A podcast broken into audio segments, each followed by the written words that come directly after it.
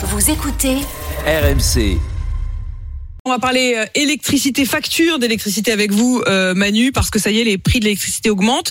Vous allez nous dire pourquoi, mais d'abord, combien? Alors vous savez, c'est comme euh, les étiquettes alléchantes hein, dans les dans les grandes surfaces où vous avez dit ce sera 10%.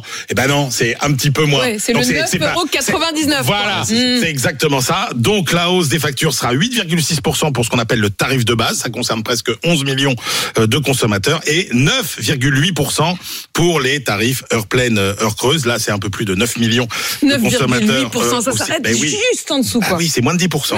Moins de 10% dès le début du mois de, euh, de février. Alors selon les profils de consommation d'électricité, euh, ça se traduit par une hausse de votre facture mensuelle qui va de 5 à 18 euros selon que vous vous chauffez ou non à l'électricité. L'explication, elle est en fait fiscale. Ben oui, parce que il faut rappeler que pour limiter les effets de la flambée des prix de l'électricité, le gouvernement avait mis en place les fameux boucliers tarifaires. Et une euh, des mesures de ces boucliers tarifaires, c'était euh, de supprimer carrément la euh, taxe intérieure de consommation finale sur l'électricité. C'est l'équivalent pour euh, de la taxe sur les produits pétroliers qu'on paye euh, pour l'essence. C'était 32 euros le mégawattheure, c'était tombé à 1 euro le mégawattheure pendant cette période un peu euh, particulière. Simplement, ça coûtait cher à l'État. hein. Et donc, bah, euh, comme l'a dit Bruno Le Maire, euh, l'argent, il faut l'économiser. Et donc, c'est cette taxe qui remonte de 1 à 24 euros dans un premier temps, là, en février euh, 2024. Et sans le retour de cette taxe, il n'y aurait sans doute pas eu d'augmentation des tarifs, puisque euh, le prix de l'électron, lui,